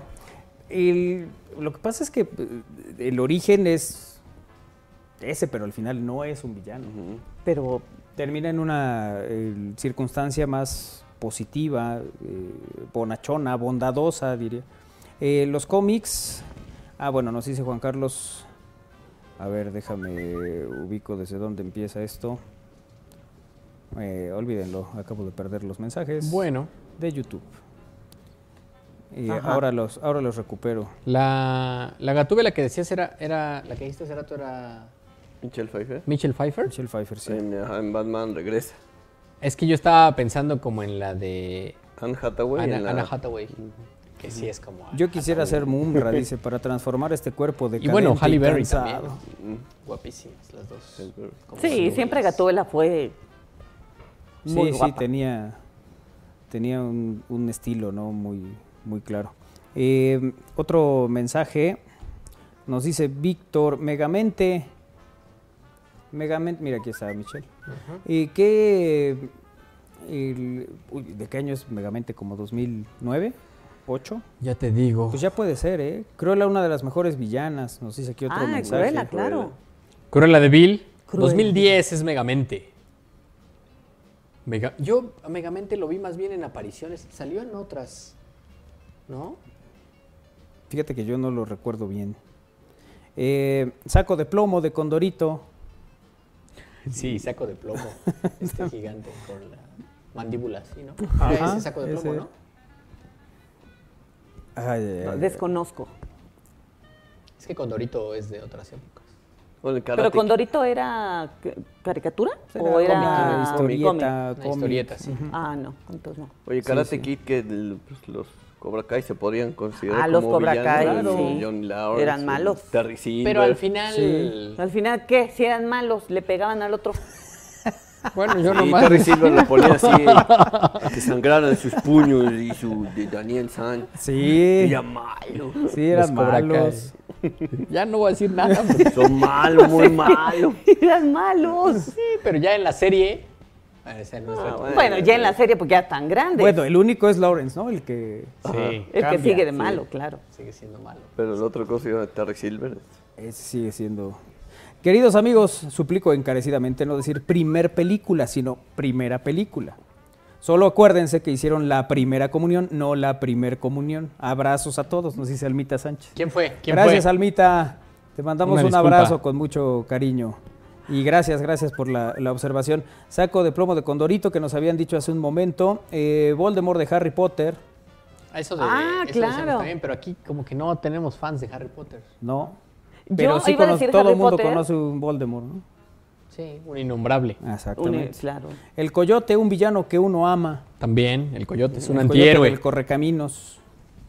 ¿No? Ese Eh, lo pusimos también en nuestra sí, sí, lista. sí. Que parece que no nos va a dar tiempo, ya solo vamos a hacer el listado. Porque a decirlo sin ir explicándolo, ¿no? Sí, a ver, vamos a, a- ya no a, a dar tanto detalle, pero sí a, a O sea, de, compartirlos. ahorita que dijeron, claro, dicen el coyote y Lalito decide poner el correcaminos, ¿no? Bueno, ves si el Por coyote supuesto. con el correcaminos. Y, y taparlo con el super. Ya me lo pone uno en la frontera. Ahí está, el de, coyote. De los Simpsons, hace rato que dijeron Bob Patiño, también está el señor Burns. Claro, Señor que es Burns. este villano que, es, que generalmente es malo. así es. Gargamel, Mumra, el Ecoloco, Skeletor, Skeletor es el de He-Man. Catalina Krill, que ya Y los dijimos, amos del universo. el acertijo, el guasón, eh, Bane, el pingüino, la hiedra, eh, Todos los de Batman. Sí. Gatúbela, Lex Luthor de Superman, Lex Luthor de Enrique de. Martino, nos dijo Isra Valero. ¿Quién se acuerda de Enrique de, eh, de Martino? Zafo. No, pues no tengo idea. El maleficio. Alma. Ah, chihuahuas. Era, era eh, Ernesto Alonso. El- haciendo a, El maleficio. dando vida a Enrique de Martino. Eh, El varón Asler. el Barón ¿no? Asler, claro, de Más Mazinger 83, Z. 84 es la Ahí está, ambientación. mira. Sí, Maleficio. Ahí, ahí está. está el Pues sí maleficio. se veía malo. Era, Sí se ve malo, güey. era. Cerebro, Ah, Sí, claro. puso cerebro porque quiere conquistar al mundo. así es. No hay nadie más malo que ¿qué cerebro. vamos a hacer hoy, cerebro? Lo tienes que hacer Sí. como Pinky, si no, no funciona. ¿Qué vamos a hacer esta noche, cerebro? Tratar de mismo conquistar al mundo. hacemos todas las noches, Pinky. Angélica de Rugrats. Ah, Ah, claro, Rugrats, Angélica sí, era sí, mala. sí. Imagínense si hoy ya creció Angélica. Debe ser malísima. Más mala que Catalina Krill. Pulgoso y el varón rojo. Sí, ¿se acuerdan de El varón rojo que también en, cuando llega la época de Cartoon Network a México se llama Pierno Doyuna? ¿Por qué Ajá. parece ahí José Antonio de la carrera de autos locos. En la carrera de autos locos. ajá. Y era Pulgoso y el varón rojo Sí. eran los malos. Así es. En esta saga que luego también se llamó Los peligros de Penélope. ¿no? Brutus. También Brutus aparece como otro de Popeye, los malos, sí. claro. Eh, Mostachón. Mostachón era malo, pregúntenle al Wash and Wear. Ah, sí. Era muy malo. Era muy malo. Era muy malo, le vendía un coche y ya no servía el coche, le descontaba las vacaciones y lo mandaba a trabajar, era una cosa eh, muy divertida. Eh, mm, ah, bueno, decías de. Octopus, ¿no? Mira, ahí están, Mostachón y, y, y el. Así es. El destructor de tortugas, ¿cómo se llama? Destructor. Destructor de tortugas ninja, ¿no? Sí. Destructor, ¿Ah, sí? ¿Destructor? Era el. ¿Que en inglés? ¿Cómo se llama en inglés? Pero era destructor.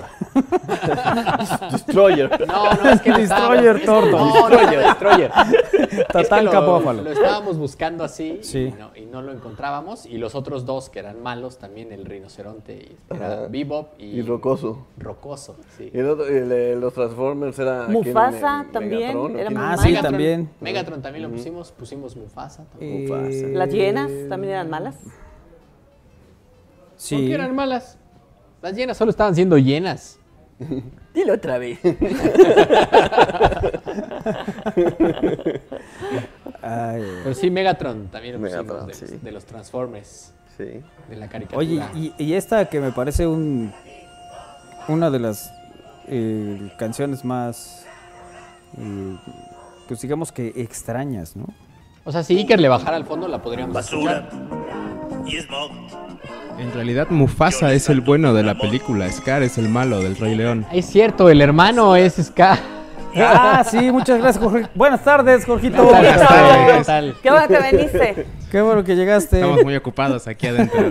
Se nota que, que no vimos el Rey León. Sí. Y por eso no tenemos ningún Entonces, personaje Mufasa- llamado Kiara entre Mufasa es el nosotros. papá de Simba, es, Sí. el- es la víctima del villano. Y Scar. Scar Claro. es el... Ahí está Scar. mira. Ajá. Es que nomás me acordaba de Mufasa. Una peliculota, deberías verla otra vez. Sí. No, porque chillo cuando Y- se cae. Y la versión... La nueva, que es... No que la he es- visto. Ah, ¿Tú ya la viste? no, no, no, por eso pregunto, porque quiero ver si me la chuto. Hay que verla. Hay que verla. ¿eh? Pues sí, hagámoslo. Y aprovechemos para despedir. Jorgito, muchas gracias, como siempre, vámonos. No es nada, que pasen una buena tarde. Saludos a todos. Muchas gracias, nos vemos el lunes. Adiós, Iker. Adiós, nos vemos. Eh, Lalito. Adiós, adiós a todos amigos. Bueno, Que mañana. tengan nos- un buen fin de semana. Eh, Armando, Gracias, buena tarde, cuídense mucho. Win, Muchas gracias. Saludos a todos nuestros radioescuchas que viven en una villa o aldea. O sea, los villanos. a los villanos. Oye, a Juan Sánchez dice saludos muchachos, buen retro viéndolos en la panadería. Bueno, pues muchas gracias. Ay, qué rico. Saludos. Díganos dónde para caerles por un pan. Ahí vamos. Que tengan una linda tarde. Eh, muchas gracias a todos. Vámonos, vámonos. Eh, pásenla bien, eh, tengan buena tarde. Quédense con Alex Ramírez Cantares, la programación de Radio Boab, el lunes a las 3. Aquí nos encontramos. Gracias, Darío Montiel. Un abrazo. Pásenla bien, buen fin de semana. Adiós.